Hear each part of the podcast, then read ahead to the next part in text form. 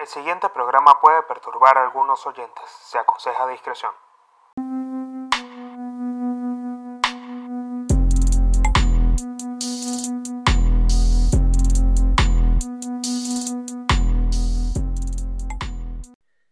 Bienvenidos a un nuevo episodio de Códigos de Honor. Les doy las gracias por estar acá. Y en este momento que estoy grabando, se está dando un atardecer hermoso en Palermo, para los que están en Spotify. Y les quería comentar que yo me acuerdo una vez en una clase de Derecho Penal con mi profesor Ferreira, donde hablaba acerca de la criminalidad de lo que puede ser una persona que aparenta ser peligrosa o una cosa o un ente o una compañía que aparenta ser peligrosa, pero en realidad no lo es. Y, un elemento clave de eso es o era como, se quiera decir, que el individuo o la corporación o lo que aparenta ser peligroso, si no toma acción y comete algún delito y solamente se queda en la apariencia, no puede ser juzgado bajo las leyes penales. Y esto atiende a digamos, a normas de derecho internacional, si se quieren, si se puede decir así. Y yo me acuerdo, o sea, que, o sea, cuando él comentó esto, a mí me hizo pensar en la historia cuando vi, al cuando vi el documental del juicio que le hicieron a Judas Priest por su música en 1990. Eso lo pueden buscar por acá en YouTube. Si se encuentran ustedes en YouTube en este momento, cuando salgan de este video, busquen el documental del juicio de Judas Priest. Más que nada, para que entiendan el contexto de lo importante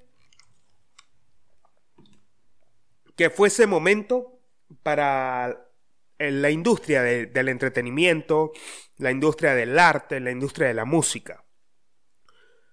Porque, o sea, al menos así lo creyeron los familiares de dos jóvenes norteamericanos que en 1985 intentaron suicidarse. Uno lo logró y el otro quedó gravemente herido, falleciendo tres años más tarde mientras escuchaban el álbum Stay Class del grupo británico de heavy metal Judas Priest. Según los familiares, los jóvenes habrían intentado matarse influenciados por mensajes subliminales encontrados supuestamente en las canciones del disco. Esta fue la nota eh, que relató cómo sucedieron esta cronología de los hechos cuando Judas Priest fue enjuiciada, o sea, la banda fue enjuiciada porque supuestamente su música tenía elementos subliminales que influían en la conducta del individuo que influyeron en este caso en estos dos norteamericanos, eh, ustedes pueden buscarlo y se van a dar cuenta de lo impactante de la foto de la persona que quedó gravemente herida, falleciendo tres años más tarde. Y es impresionante. De verdad que esto fue lo que me hizo pensar Ferreira cuando me habló acerca de la conducta y la criminalidad. O sea que si nosotros, desde el punto de vista del derecho, esto es un capítulo que va a tener un trasfondo legal muy fuerte, porque tengo que también tratarlo de explicar desde ese punto. Más allá de la reflexión filosófica que encontremos al, al final del episodio, también vamos a tener este análisis legal de muchas situaciones que están pasando actualmente. Entonces, antes de comenzar a oír esa parte, coño, yo les voy a pedir lo siguiente. Si ustedes están viendo este video por YouTube, suscríbanse al canal y activen las notificaciones. Eh, yo le he dado un nuevo aire al podcast para que muchas más personas puedan acceder a este tipo de contenido y me den una mano para llegar a mucho más personas. Así que, sencillo, suscríbanse al canal, activen las notificaciones, al igual que los que están por Spotify y Apple Podcasts. Sigan el podcast, denle follow, dejen una reseña y hagan todo lo que ustedes quieran con el podcast. Compártanlo, vayan a las historias de Instagram, súbanlo a través de Spotify y etiquétenme. Yo los reposteo en mis historias. Gracias a todos aquellos que están escuchando y que me dan una mano para seguir creciendo. Ahora, con este, con este tema de, Ferreira, que, que explicaba estos conceptos de la peligrosidad de, los individuos y los que son aparentemente peligrosos, eh, se basa mucho en juzgar por los actos y no por las apariencias. Entonces, cuando vemos los casos como los de Judas Priest, y en este momento se, se está dando algo similar con, con los juegos del calamar. ¿Qué coño está pasando con los juegos del calamar? La situación de Judas Priest atendía mucho a, un tema musical, eh, más que nada de trasfondo, de todo lo que está pasando, ¿no? del contexto de cómo una persona era influenciada por algún tipo de contenido y era lo más interesante del caso. Si ustedes lo ven, van a entender de que lo más, lo que más nos deja locos es el análisis legal y hasta dónde pueden llegar las leyes a prohibir contenidos.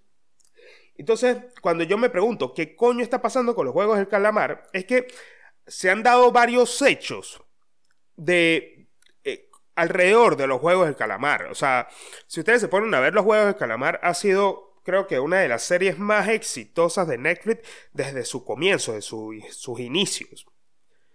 Y eh, también hay otra muy buena que les puedo comentar que se llama eh, Escuadrón de Ladrones que, bolas, le recomiendo la película y no me acuerdo ahorita el nombre. Ejército de Ladrones, que es una precuela del Ejército de los Muertos. Muy buena peli para que vayan a verla también. Fue la más vista el mes pasado. Eh, volviendo al tema de los juegos del calamar, ustedes se dan cuenta que los juegos del calamar este, han roto récords de series vistas, de streaming, de recaudación de, de fondos, de todo, todo un tema alrededor que elevó a Corea como una industria del entretenimiento muy fuerte.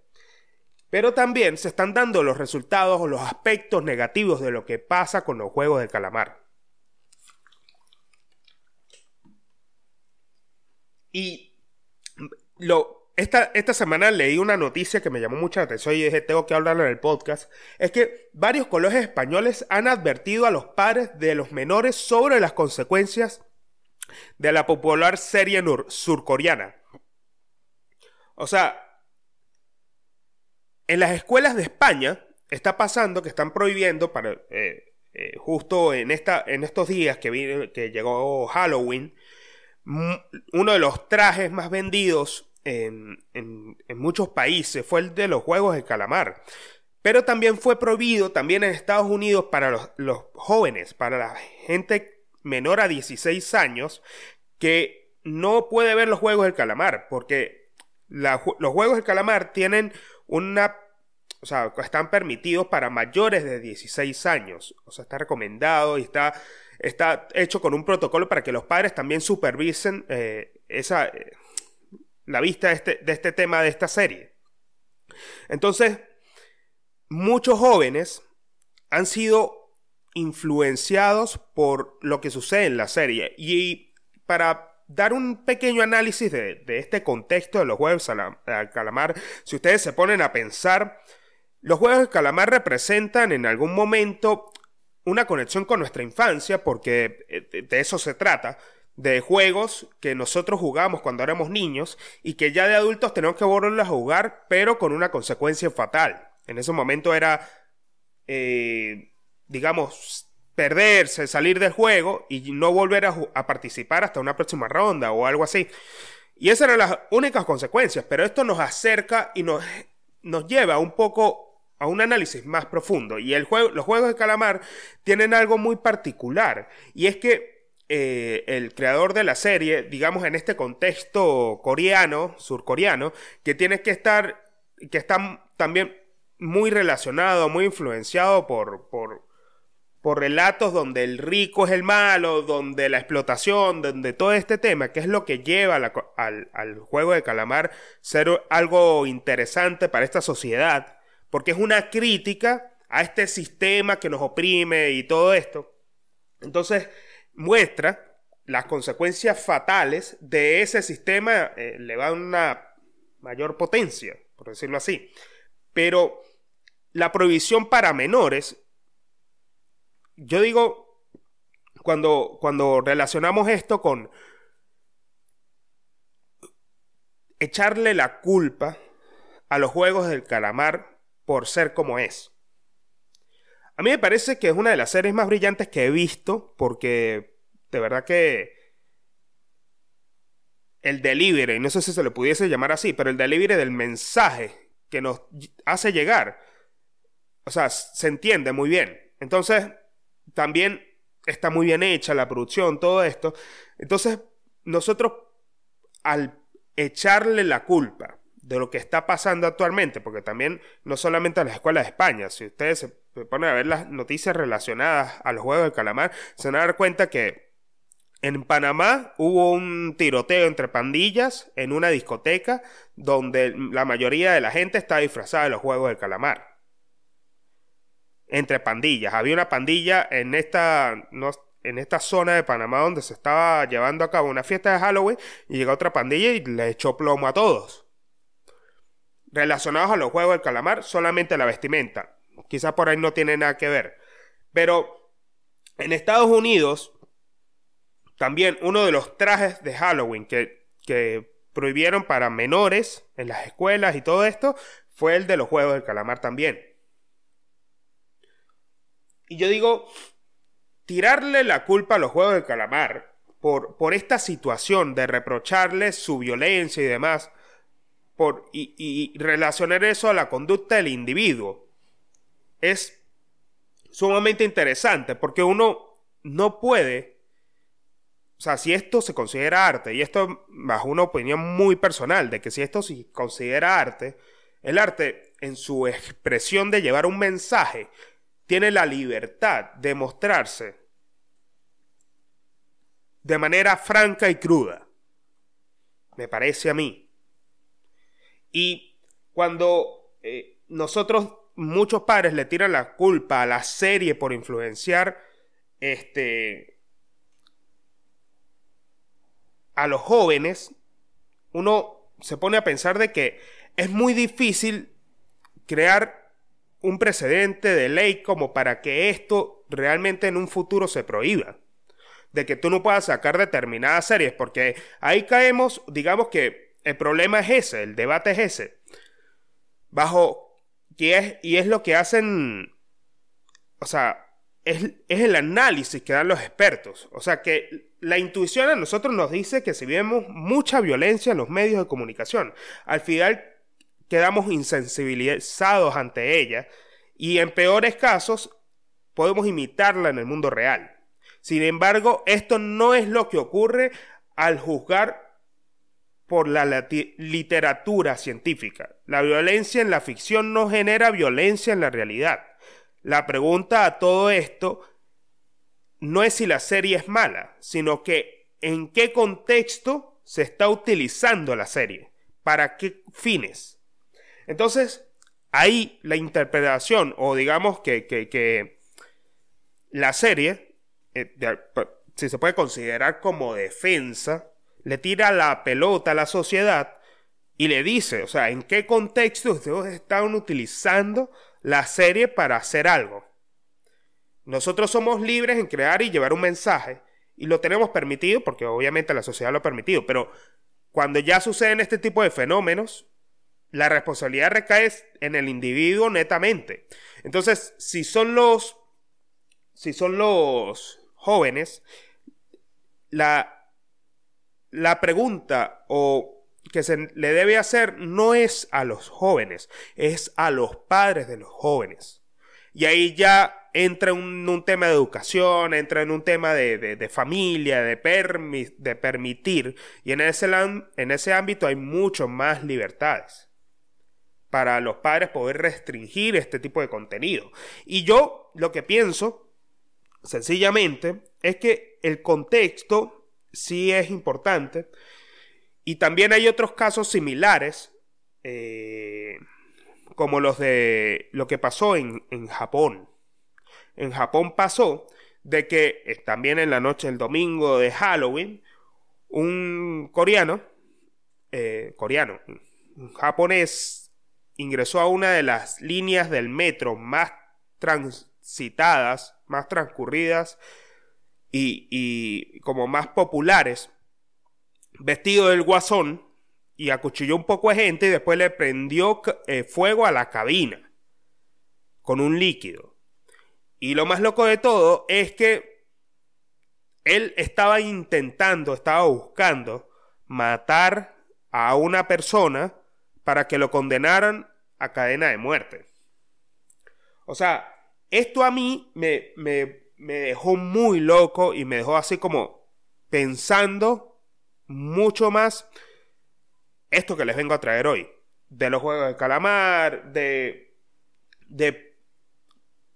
Eh, el tema de evaluar sobre la conducta más que cualquier otra cosa. Y entonces ahí es donde recae el, contexto de esta. de por lo menos. Es un ejemplo similar. Para poder entender esto, el ejemplo del japonés en el tren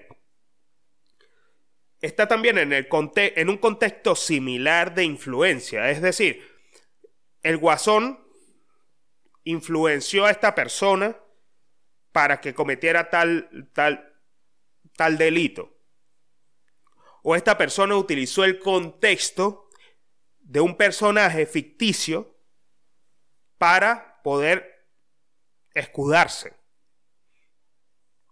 En España, lo más loco, lo más loco de la, de la noticia de lo que pasa en España es que muchos de los niños jugando los juegos, simulando los juegos del calamar, porque lo más loco de la noticia es que los profesores vigilaban a, la, a, los niños en los patios, están vigilando a los niños en los patios de los colegios y están viendo, ver, eh, o sea, que están viendo qué están jugando. Y muchos coincidieron, muchos juegos en, muchos niños, muchos colegios en España, perdón, coincidieron que los niños estaban jugando los juegos de calamar. Y cuando alguno de los, de los vieron que, que los juegos de calamar, no se las voy a spoilear. Si ustedes no la han visto, coño, tienen que verla. De verdad. Porque mucha gente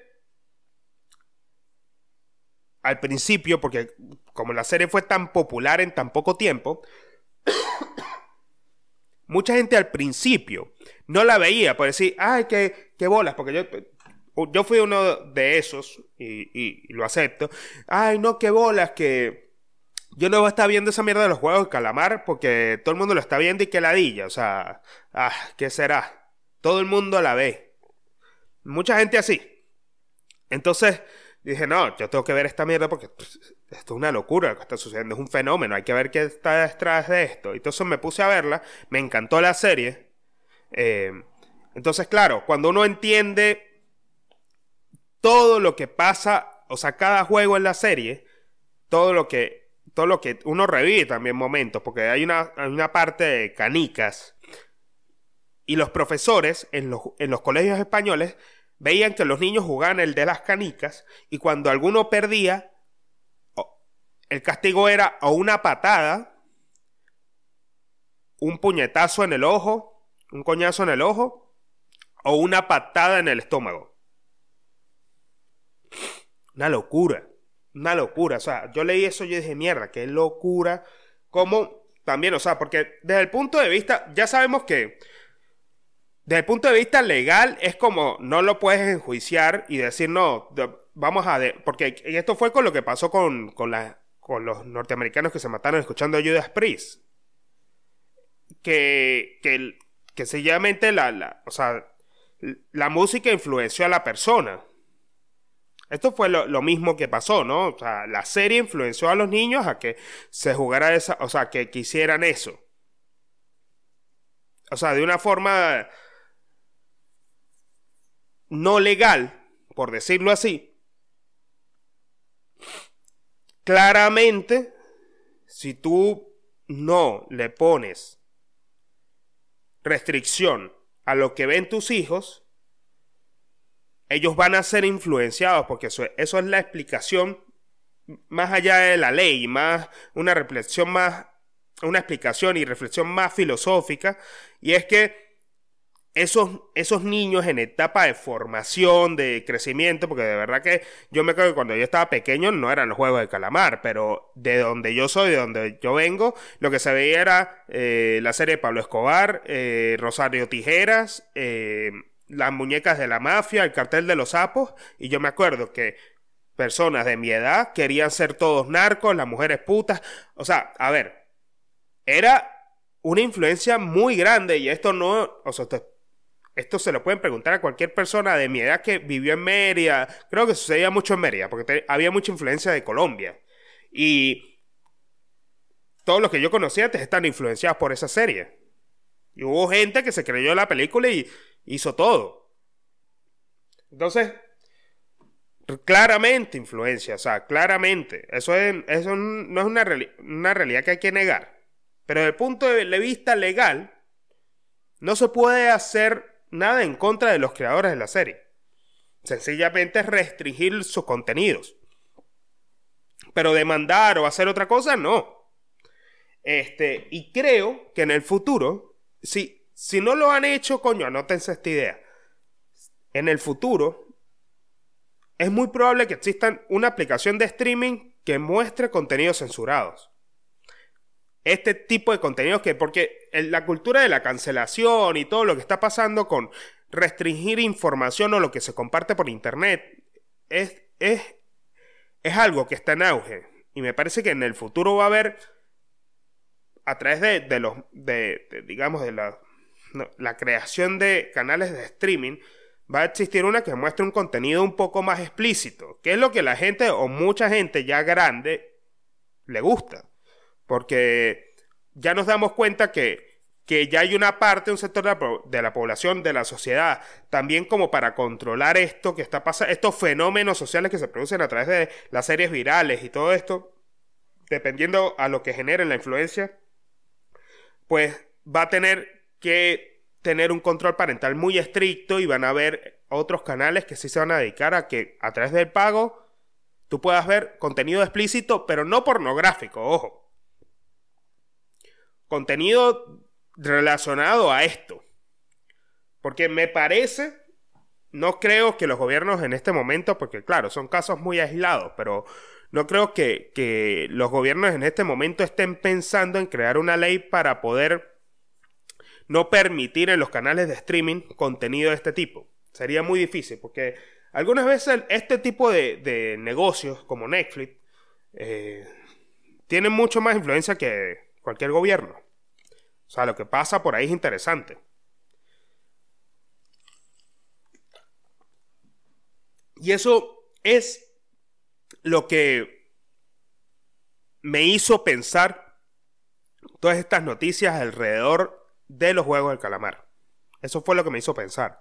Eh, quería venir a compartirlo con ustedes y a darle mm, las gracias. Les voy a dar las gracias por lo siguiente. Paren bolas acá. Hay mucha gente que, está viendo eh, uno de los episodios que, de Códigos de Honor que más ha tenido éxito es el de Alec, Alec Baldwin. ¿Qué pasó con Alec Baldwin? Ese episodio ha llegado lejos y les doy las gracias a las personas nuevas que se han suscrito al canal para ver otro episodio de Códigos de Honor. Les doy muchas gracias y a los que no se han suscrito, lo que les voy a pedir es que se suscriban. Suscríbanse al canal y sigan viendo Códigos de Honor. Además de eso, eh, en el canal no solamente va a haber episodios de Códigos de Honor del podcast, sino voy a estar, si se dan cuenta, tengo dos tutoriales para, para tener la barba así. Eh, o sea, yo también me la perfilo, yo voy a un barbero, obviamente, pero me la perfilo yo y aprendí la técnica del afeitado y en algún momento de la pandemia, yo me acuerdo que yo veía a la gente en la pandemia, eh, cuando todos estuvimos aislados, encerrados y todo esto, mucha gente comenzó a compartir tutoriales. Y yo los, la mayoría de tutoriales que veía era cómo aprender a hacer un mocachino, cómo hacer una torta, cómo, cómo cocinar un pastel. Todo era relacionado con comida. Yo dije, al carajo, tengo que, tengo que enseñar a la gente a afeitarse con navaja de barbero. Y subí dos tutoriales. Hay uno que lo pueden ver cómo utilizar una navaja de barbero, les va a salir. Y pueden ver ese también. Además de eso, yo voy a estar subiendo reviews de cosas que, que, que compro, o que tengo, o que salgo a, conocer acá en Buenos Aires. Tengo varios reviews que, pendientes que, que voy a hacer acerca de, de ropa, de merch así, power. Y les voy a mostrar los lugares donde, donde se vende esa ropa. Estoy preparando algo bueno para este canal de YouTube, así que les voy a pedir que se suscriban. A los que están en Spotify, en Apple Podcast, ya saben lo que tienen que hacer. Sigan el podcast, escuchen otro episodio de Código de Honor. Este es un episodio corto, porque por general estoy haciendo episodios de 40, 50 minutos, pero este es un episodio corto donde les vengo a compartir información muy puntual acerca de una reflexión que tuve, tanto legal, filosófica y de otro eh, tipo, si se quiere llamar, que no se consigue en otros lados. Es lo más importante. Así que nos vemos en un próximo episodio de Códigos de Honor. Y gracias por estar ahí. Bye.